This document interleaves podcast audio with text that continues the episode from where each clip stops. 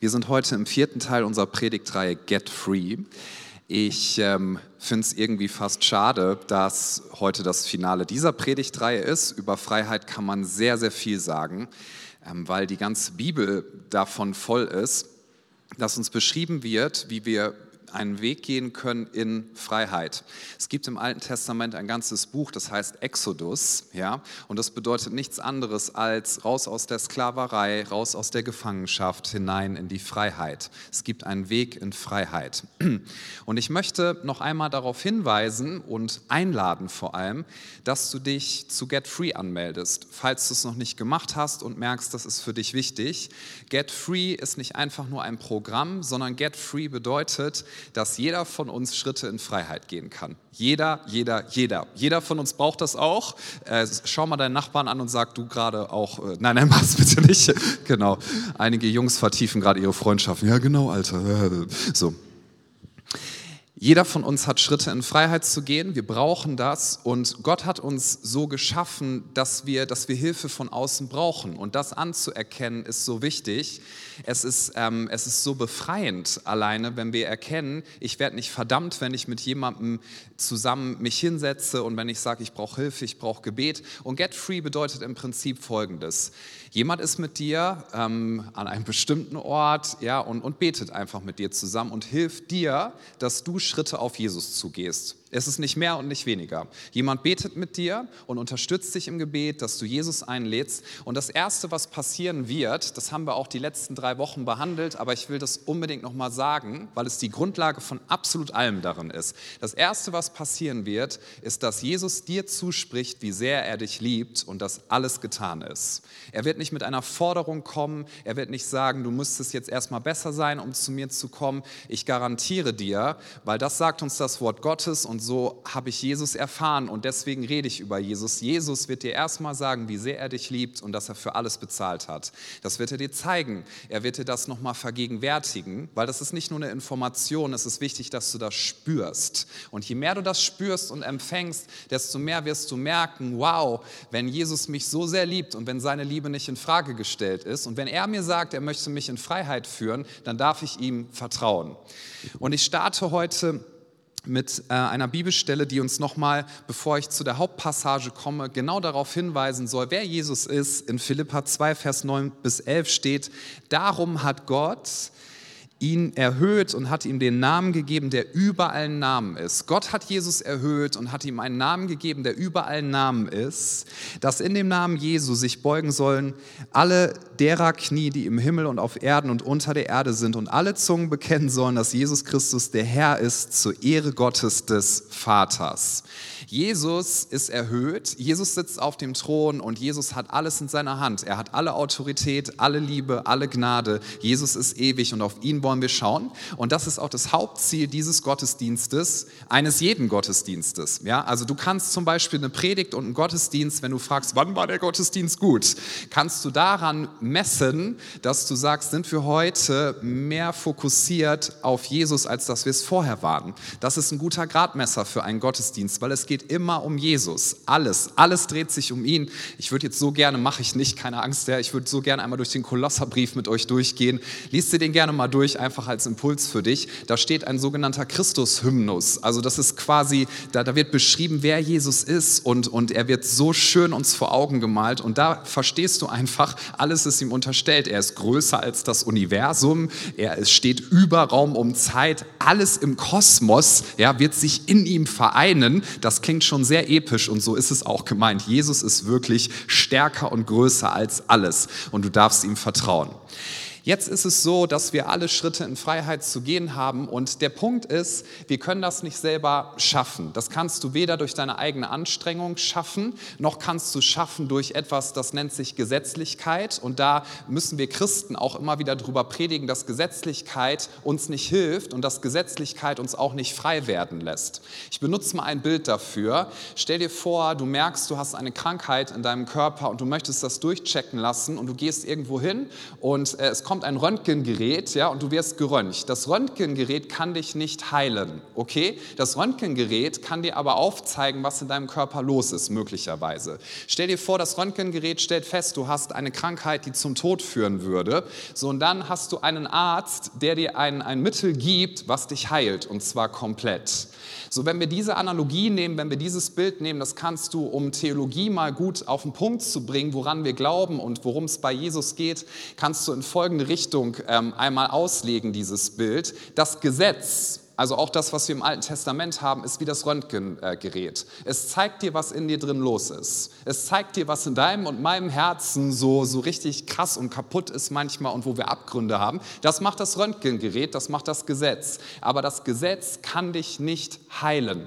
Das Gesetz, wenn du dich ganz, ganz dolle anstrengst, und das haben Christen viel gemacht und machen sie auch heute noch, wenn sie den Fokus auf Jesus und auf seine Gnade verlieren, ja, dann machen sie immer krasse Regeln und sagen, du musst das machen und das machen machen und das machen, nur es macht dich noch immer versklavter, weil das Röntgengerät kann nicht heilen. Es kann dir aufzeigen, was in dir kaputt ist, aber dann bringt es dich zu Jesus, der dich heilt, denn darum geht es in dem Ganzen. Jesus ist der, der Sünden vergibt und nur er kann das tun und er hat alle Autorität. Und wir reden ja über Freiheit und hierbei geht es nochmal darum zu verstehen, diesen Gedanken will ich uns auch mitgeben. Wir versuchen oft, viel zu viel Dinge zu kontrollieren, die wir nicht kontrollieren können und demgegenüber die Dinge, die wir kontrollieren könnten, ja, die wir als zur Verfügung bekommen haben, die kontrollieren wir nicht.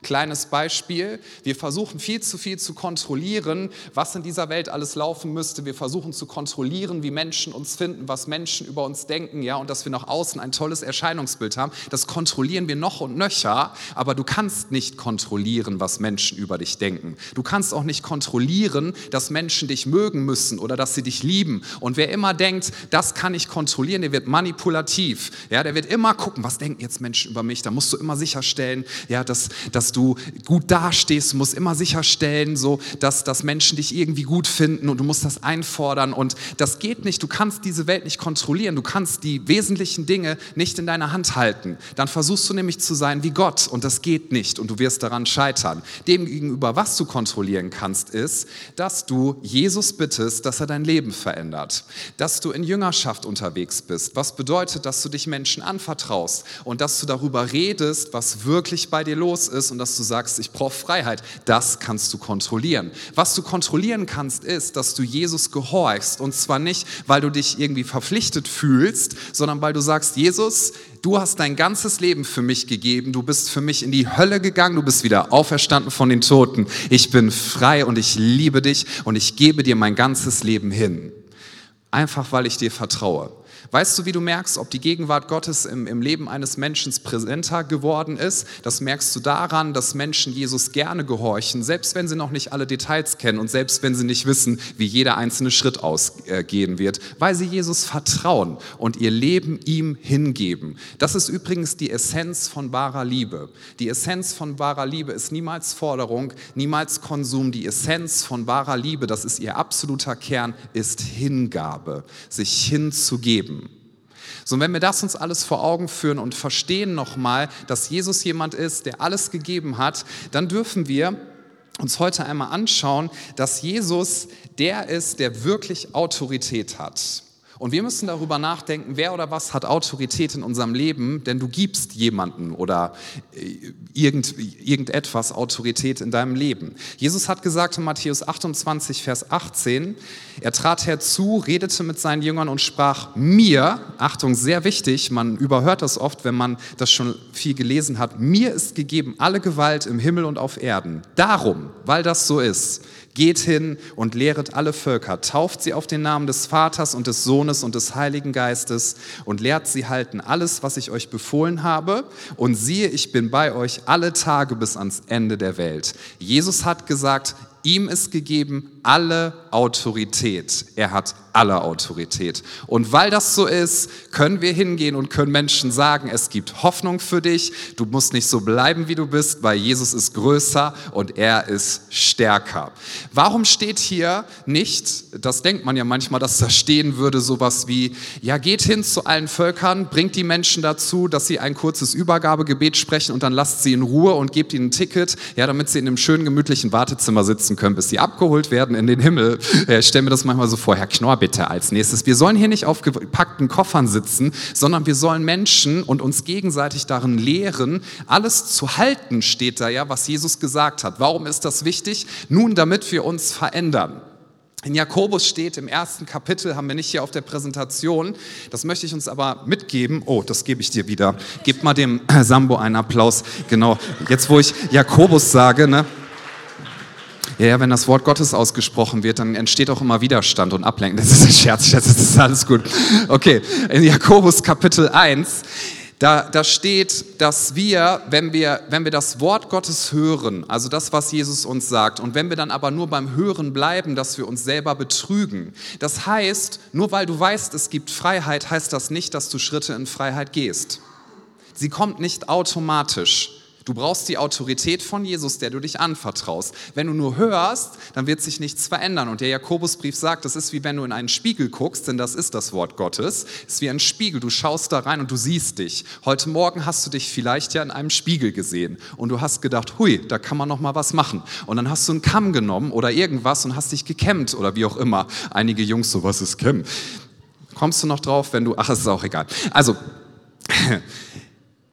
Und wenn du dich nur betrachtest durch das Wort Gottes, aber nie in Aktion kommst, dann wird es keine verändernde Kraft haben. Es ist Selbstbetrug. Und entschuldigt, wenn ich mal kurz ein bisschen ironisch werde, aber ganz lieb ironisch, ja. Ich persönlich, das wissen ja alle, die mich ein bisschen kennen, ich liebe das Wort Gottes und ich liebe es zu predigen. Ich finde das ganz, ganz toll. Ich bin voll Fan davon, dass man sich beim Predigen Mühe gibt und dass man beim Predigen schaut, so, dass man das Wort Gottes gut auslegt und es Leuten erklärt und so. Aber ich würde gerne mal so von der anderen Seite her kommen. Lieber, du hast es ein bisschen weniger krass ausgelegt und aufgeschlüsselt und noch ein bisschen mehr und hier verstanden und wendest etwas mehr an, ja, weil nur durch die Anwendung kommt Freiheit und Veränderung. Und manches Mal denke ich, bleiben wir mal bei dem Spiel Spiegelbild und bei dem Kamm. Christen sind manchmal, und ich schließe mich da voll mit ein, sind voll drauf aus, es ganz genau erklärt zu kriegen, wie das mit dem Kamm funktioniert. Ja? Und dann kommen sie nach Hause und sagen, wow, heute habe ich eine Predigt gehört über die Wichtigkeit des Kämmens. Das war ganz, ganz toll. Und nächste Woche kommt Teil 2 und dann werden wir bis zu Teil 16 gehen, die Wichtigkeit des Kämmens. Das habe ich mir in meinem Buch hier aufgeschrieben mit einem One Thing. Hast du dich denn gekämmt? Nein, aber das war rhetorisch so gut. Ja? Und dann hat er mir noch erklärt, wie schon im Alten Testament bei der Stift Stiftshütte ein Kamm oben in der Ecke hing. Das ist so krass. Und Dietrich Bonhoeffer hat auch mal ein Zitat über Kämme gebracht. Ja, das ist so, so krass. Und dann hat er eine emotionale Predigt gehalten und hat gesagt, bring deinen Kamm in Position. Hab eine Schublade, wo du ihn findest. Und dann habe ich meinen Kamm in Position gebracht. Hast du dich gekämmt? Nein, aber es war so toll, sich das alles anzuhören und danach noch Lobpreis zu machen. Ich glaube, ihr wisst, worauf ich hinaus möchte. Wenn wir es nicht anwenden, werden wir nicht Freiheit Freiheit erleben. Und das ist das, was das Wort Gottes uns sagen möchte. Und jetzt gehe ich mit uns in eine Geschichte rein. Ja, falls du sie nicht hast auf der Präsentation, keine Bange. Ich werde trotzdem in sie reingehen aus Markus 5, weil ich möchte uns gerne einmal zeigen, was die Autorität von Jesus bedeutet und was das mit uns zu tun hat, exemplarisch an dieser Geschichte. Hörst dir einfach einmal gut mit an. Es ist eine, wie man heute so sagt, weirde Geschichte, wo ich manches Mal denke, echt, die ist in der Bibel drin, sie ist in der Bibel drin und ich lese sie uns einmal vor.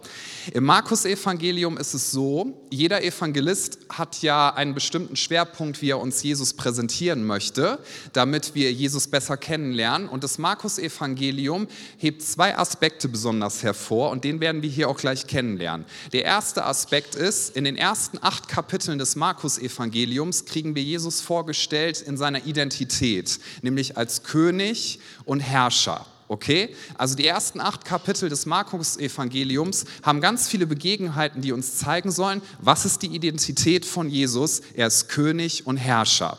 Ab Kapitel 9 bis zum Ende geht es dann um den Auftrag von Jesus, nämlich dass er ans Kreuz gehen soll, um für uns zu sterben und uns zu erretten vom Tod und von der Sünde und uns Freiheit zu bringen. Und wir sind hier also in dieser Passage, wo es darum geht, in diesen Kapiteln, Jesus als König mit Autorität ausgestattet vorzustellen.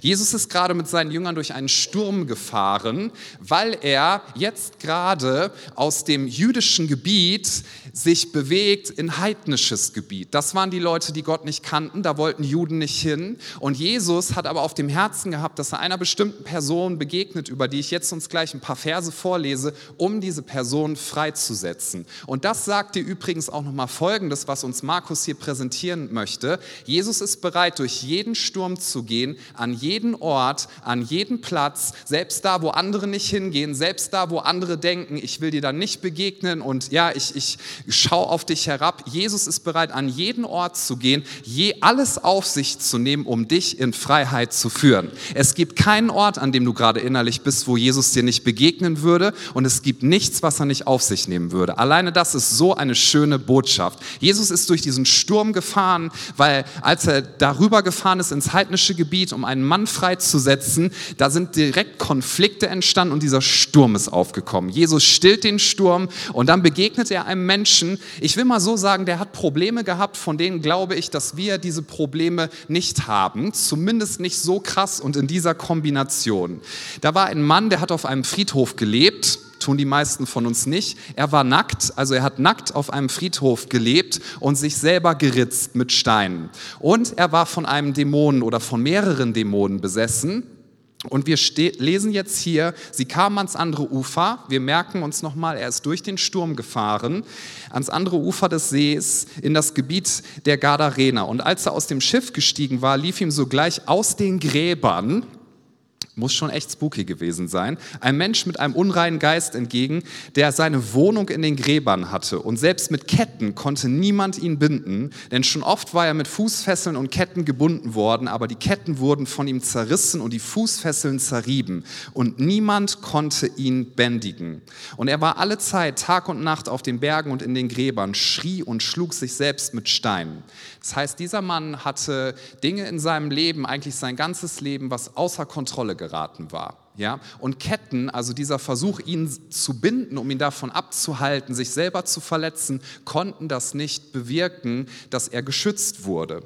Als er aber Jesus von ferne sah, lief er und warf sich vor ihm nieder, schrie mit lauter Stimme und sprach, Jesus, du Sohn Gottes des Höchsten, was habe ich mit dir zu tun? Ich beschwöre dich bei Gott, dass du mich nicht quälst. Denn er sprach zu ihm, frage aus dem Menschen aus, du unreiner Geist. Und er fragte ihn, was ist dein Name? Und er antwortete und sprach, Legion. Nee, okay. Also Legion ist mein Name, denn wir sind viele. Und er bat ihn sehr, sie nicht aus dem Land zu verweisen. Es war aber dort an den Bergen eine große Herde Schweine zur Weide.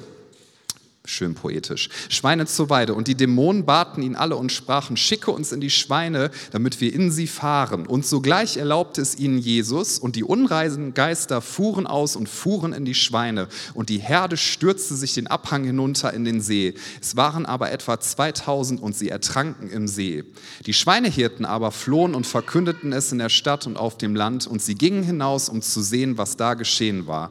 Und zu, sie kamen zu Jesus und sahen den Besessenen, der die Religion gehabt hatte, denn er war ja jetzt frei, da sitzen bekleidet und vernünftig und sie fürchteten sich. Und die es gesehen hatten, erzählten ihnen, wie es mit dem Besessenen zugegangen war und von den Schweinen.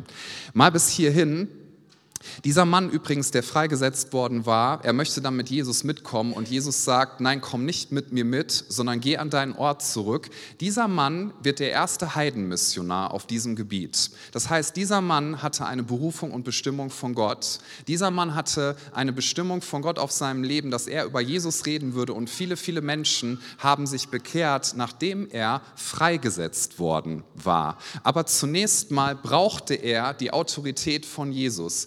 Denn die Autorität von Jesus ist größer als alles, was uns irgendwie binden könnte.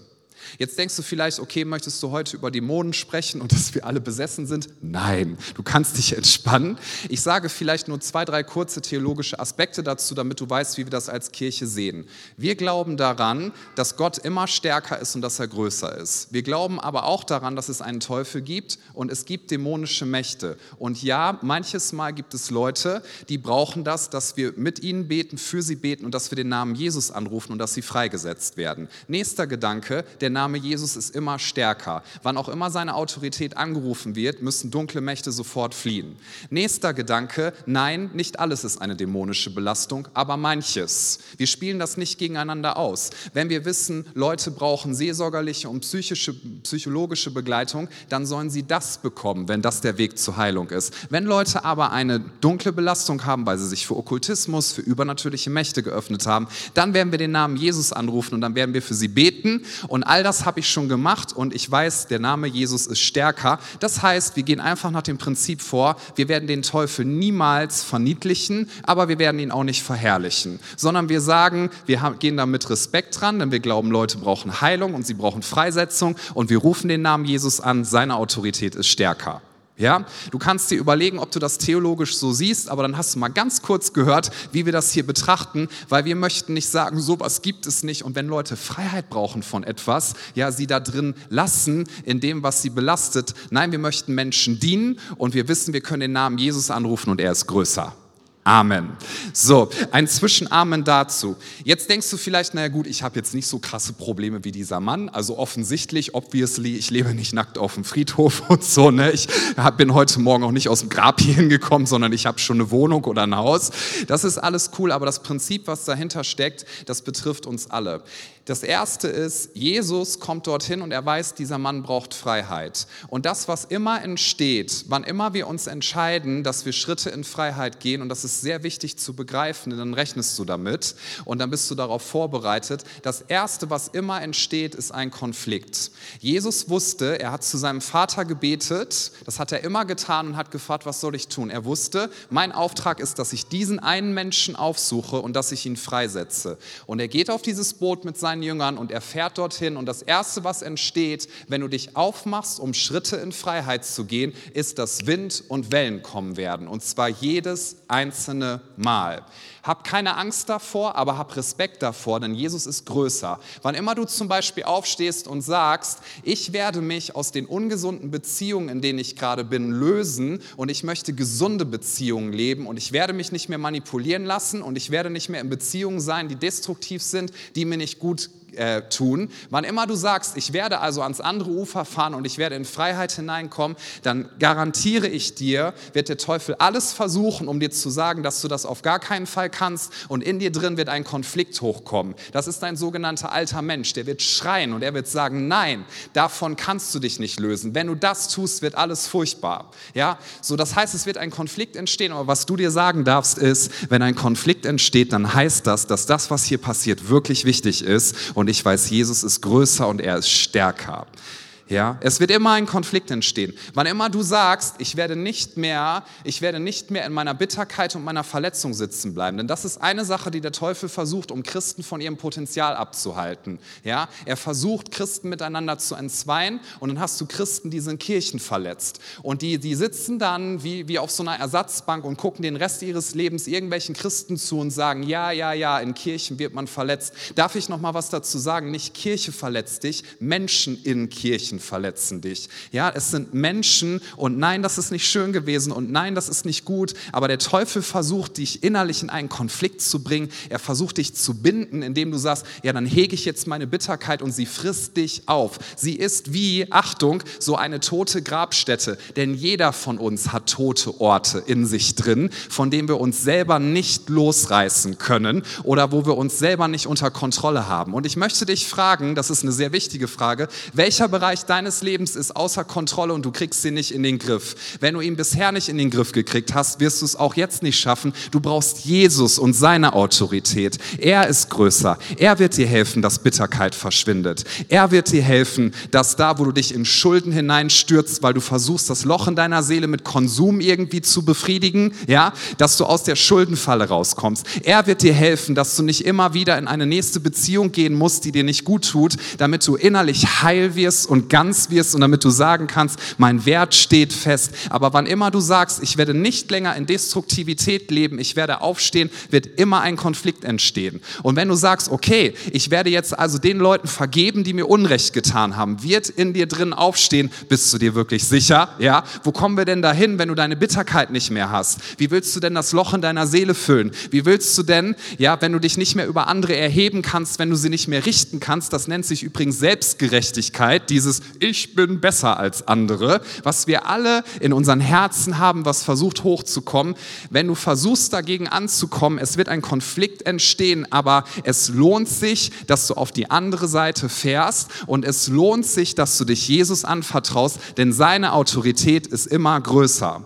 Sie haben diesen Mann versucht, dadurch unter Kontrolle zu halten, dass sie ihm Ketten gegeben haben. Was für ein Bild, ja? Aber die Ketten konnten das nicht binden und wir versuchen auch uns selber in den Griff zu kriegen. Ja, ich will nicht mehr bitter sein. Ah, ich will nicht mehr das und jenes tun. Ich will selber aus dieser Sucht raus. Keiner soll's merken. Ich will selber das hinkriegen. Wo kommen wir denn dahin, wenn jemand sieht, wie es wirklich bei mir aussieht? Wir versuchen das selber hinzukriegen. Wir versuchen uns selber anzuketten durch Gesetzlichkeit, dadurch, dass wir Masken aufziehen und Dinge verstecken. Aber es funktioniert nicht. Diese Ketten werden immer wieder zerrissen werden und der Bereich deines Lebens wird immer wieder außer Kontrolle geraten. Es sei denn, du gehst unter die gute Autorität Autorität deines Herrn und Erlösers Jesus Christus. Denn in dem Moment, ja, wo er gesagt hat, ihr müsst hier raus, also zu dieser Legion gesagt hat, fahrt aus diesem Mann, war es sofort entschieden, oder? Das ist nicht so wie, okay, Jesus hat halt 51 Prozent und die 49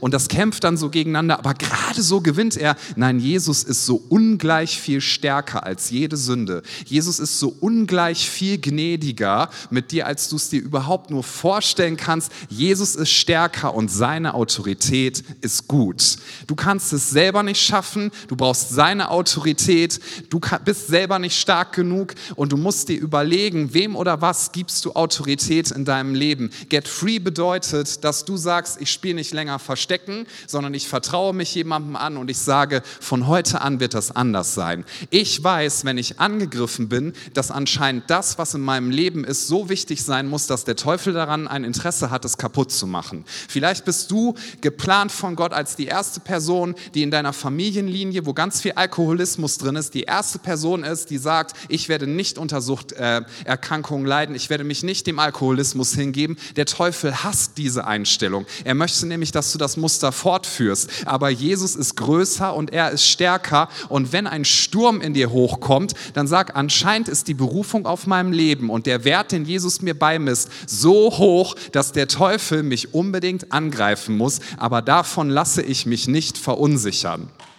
Man darf manchmal so eine Einstellung haben, ich weiß, es klingt auch ein bisschen lustig, aber wenn ein Sturm entsteht, ja, der entsteht also allein in meinem eigenen Leben, immer wenn ich eine Entscheidung getroffen habe, ich gehe jetzt einen Schritt weiter für Jesus, ich gehe einen Schritt weiter in meine Berufung, dann ist Kritik gekommen, dann sind krasse Dinge aufgekommen. Ich weiß noch, als wir nur einen Gottesdienst hier hatten in der Credo-Kirche und einen zweiten gestartet haben an unserem Standort in Oberbarm, war das erste Mal, dass wir einen zusätzlichen Gottesdienst hinzugefügt haben.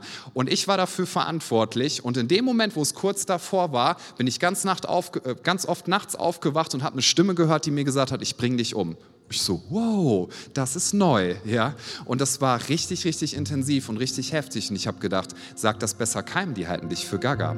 Bis ich es meinem Pastor Friedhelm anvertraut habe. Und der hat mit mir gebetet und auf einmal konnte ich nachts wieder ruhig schlafen. Weißt du, wenn du Schritte gehst, es, wird, es werden Dinge kommen. Manche haben so Angst vor einem Kritiksturm, dass sie sich nicht trauen, Jesus gehorsam zu sein, weil du denkst, wow, was ist, wenn ich kritisiert werde? Weißt du, Kritik fühlt sich nie gut an. Aber wenn du nicht kritisiert werden möchtest, das kriegst du nur hin und noch nicht mal dann übrigens, wenn du nie für etwas stehst, nie dich traust, mit deinem Leben einen Unterschied zu machen, niemals aufstehst und sagst, ich werde die Berufung leben, die Gott für mich geplant hat. Aber wenn du aufstehst und das tust, dann werden sich Dinge gegen dich erheben. Aber Jesus ist stärker. Jesus ist stärker. Du wirst Stimmen hören durch Menschen, die dir das aussprechen, in dir drin, die dir sagen, was glaubst du eigentlich, wer du bist. Und weißt du, was du dann sagen darfst? In mir drin bin ich schlechter, als ich es jemals für möglich gehalten habe. Aber in Jesus bin ich geliebter und angenommener, als ich es mir jemals hätte erträumen können. Denn er ist für mich durch den Sturm gegangen. Und er ist für mich in den Tod gegangen. Und er ist wieder auferstanden von den Toten. Jesus Christus ist stärker als der Tod. Er ist stärker als alle Angst. Er ist stärker als alle Kritik. Er ist stärker als alles, was du seit 30, 40, 50 Jahren falsch machst, wo du in Gebundenheiten bist. Er kann dich jederzeit freisetzen, wenn du sagst, dann komm halt her, lieber Sturm. Ich werde nicht länger in dem sitzen bleiben. Ich werde Schritte in Freiheit gehen, denn ich ordne mich der guten Autorität von Jesus Christus unter. Denn er ist König und sein Königreich wird kein Ende haben und sein Friedensreich ist ein ewiges Reich und ich darf ihm so sehr vertrauen. Was ist das in deinem Leben, was du niemandem sagst, aber wo du jetzt heute die Entscheidung triffst, ich werde aufstehen und ich werde Jesus bitten, dass er mich freisetzt davon und ich werde nicht länger auf die Stürme in mir drin hören, auf die Stürme durch andere Leute. Du darfst wissen, wenn du angegriffen bist, dann ist es anscheinend sehr wertvoll und der Teufel möchte verhindern, dass du in deine Berufung hineinkommst. Guck mal, ein Beispiel noch. Nehmen wir mal an, ich bin nicht so ein Fußballfreak, ne? Und deswegen passt das Beispiel, glaube ich, auch ganz gut. Champions League Finale. Wer guckt gerne Fußball? Ihr dürft euch gerne mal melden. Ja, haben wir ein paar, ne? Champions League Finale. Wenn ich jetzt sagen würde, okay, Bayern München spielt gegen, was weiß ich, Real Madrid, können wir machen? Ja, Real Madrid. Und ich würde sagen, hey, heute spiele ich für Bayern als Stürmer, ja, dann würde Real Madrid sich freuen. Und die würden nicht darauf kommen zu sagen, wow, den müssen wir mit vier Mann decken. die würden mich da mit dem Ball rumlaufen lassen, weil die ganz genau wissen, die Wahrscheinlichkeit, dass ich in Nähe des Tores komme, ist sehr gering. Ist sehr gering. Wenn ich aber ein Top-Stürmer bin, jemand mit Fähigkeiten, jemand mit Potenzial, werden sie sehr viele Leute schicken, um mich davon abzuhalten, mit dem Ball Richtung Tor zu rennen, um, mich mit, um das mit aller Macht zu verhindern. Verstehst du? Wenn der Widerstand da ist, dann heißt das, dass der Teufel nicht möchte. Er möchte nicht, dass du gegen deine destruktiven Gedanken aufstehst. Er möchte auch nicht, dass du einen Unterschied machst in dieser Welt fürs Reich Gottes. Er möchte, dass du in deiner Verdammnis drin bleibst. Er möchte, dass du du ständig die gleichen Lügen in deinem Kopf wiederholst. Er möchte, dass der Bereich, der in deinem Leben außer Kontrolle ist, dass du den versteckst und dass du das niemandem zeigst und dass du in der Kirche dein Kirchengesicht aufziehst und zu Hause jemand ganz anderes bist und am Arbeitsplatz jemand ganz anderes bist und online jemand ganz anderes bist, ja, als ob du das bist, was wir auf Social Media sehen. Das glaubt dir doch keiner und mir auch nicht. Kirche soll ein Ort sein, wo Leute hinkommen und nicht weglaufen vor vor Jesus. Menschen, die Probleme hatten, sind immer zu Jesus hingekommen, weil sie wussten, er kann sie freisetzen. Und es ist Freiheit im Namen von Jesus Christus. Und wir haben ja letzte Woche darüber gesprochen, dass wir nicht warten wollen damit, bis wir Schritte in Freiheit gehen. Denn dieses Leben auf dieser Erde hat nur eine begrenzte Zeit. Und je schneller du realisierst, dieses Leben ist endlich und danach komme ich in die Ewigkeit. Und hier bin ich eigentlich doch nur noch, weil ich einen Auftrag habe, nämlich die Taten meines Gottes Gottes zu verkünden und den Menschen zu zeigen, es gibt wirklich Freiheit, es gibt wirklich Freude, es gibt wirklich Bestimmung. Mache einen Unterschied in dieser Welt und lebe jeden Tag so, als könnte es dein letzter sein. Das gibt die Bibel uns mit. Und das kannst du nur tun, wenn du Schritte in Freiheit gehst und wenn du sagst, ich gehe zu Jesus, denn ich weiß, alles, was in Ketten ist, Jesus kann Ketten sprengen. Ich weiß, alles, was irgendwie zerbrochen ist, Jesus kann es wieder zusammensetzen. Und ich möchte dir gerne sagen, wenn du dich wertlos fühlst, weil du denkst, ich habe wirklich viel falsch gemacht und ich glaube, Jesus kann mich gar nicht mehr lieb haben. Doch, er wusste nämlich vorher, wen er sich aussucht. Und er hat vor Anbeginn dieser Welt entschieden, dass er sein Leben für dich geben würde. Du kannst dieses Loch in deiner Seele nicht stillen mit irgendetwas, was dir Menschen geben. Das kann dir keine Beziehung geben. Sex kann dir das nicht geben. Pornografie kann dir das nicht geben. Dass du konsumierst ohne Ende kann es dir nicht geben. Fame auf Social Media kann dir das nicht geben, was du in deiner Seele suchst. Denn diese Welt ist nicht dafür geeignet, deine Seele zufriedenzustellen.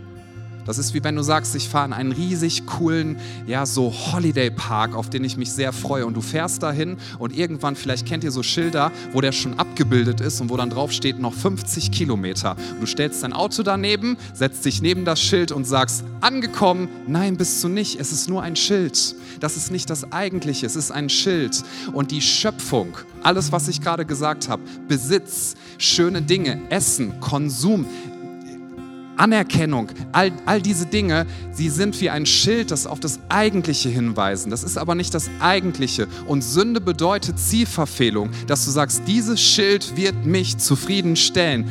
Ist nicht der Fall. Das Einzige, was dich zufriedenstellen kann, ist die Liebe von Jesus Christus und dass du dich ihm gerne hingibst, weil du sagst, ich vertraue dir, dass du mich liebst und ich vertraue dir, dass du mich freisetzen wirst. Dieser Mann in dieser Geschichte wurde befreit von Jesus und dieser Mann in dieser Geschichte hat danach seine Berufung gelebt, weil er bereit war, sich Jesus anzuvertrauen und weil er bereit war, ihm zu vertrauen mit seinem ganzen Leben, egal welche Konflikte entstehen, egal was passiert. Der Teufel wird immer dann das angreifen, was wirklich wichtig ist und was wirklich Bedeutung hat. Und wenn das passiert, dann hab eine Haltung von jetzt erst recht werde ich zu Jesus gehen. Jetzt erst recht, jetzt erst recht werde ich mich jemandem anvertrauen. Jetzt erst recht werde ich aufstehen und wenn die ganze Hölle, Entschuldigung, gegen mich aufsteht, Jesus ist größer und ich möchte ihn anerkennen als den, wer er ist, denn ich weiß, seine Gnade und seine Güte hört niemals auf. Lasst uns gemeinsam aufstehen.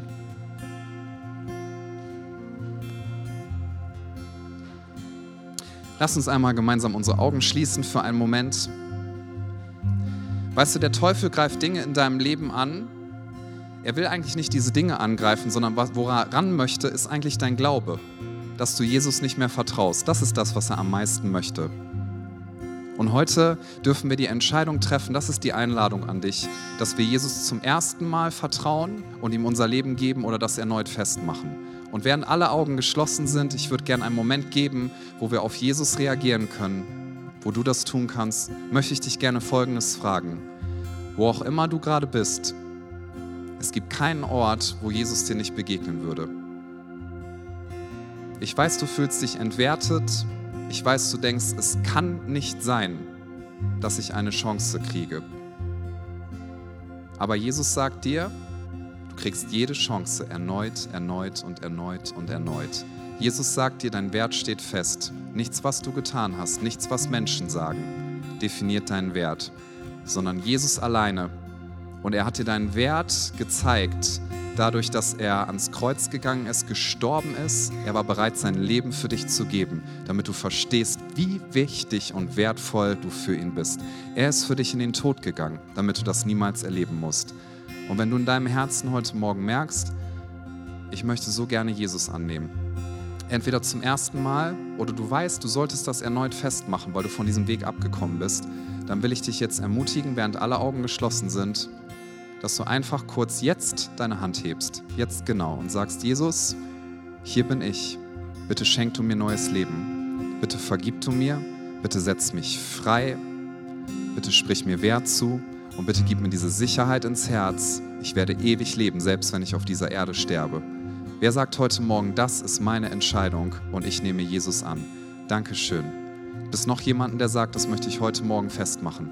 Heb gerne deine Hand als einen Ausdruck von dem, dass du sagst, Jesus, ich vertraue mich dir an mit allem, was ich bin. Dankeschön. Können wir gerne unsere Augen wieder öffnen und wir werden jetzt ein Gebet sprechen, was genau das an Jesus richtet, dass wir ihm sagen, Du bist die Autorität. Dir vertrauen wir unser Leben an und dir gehört unser ganzes Herz. Wir beten, Jesus, ich weiß, dass du mich liebst.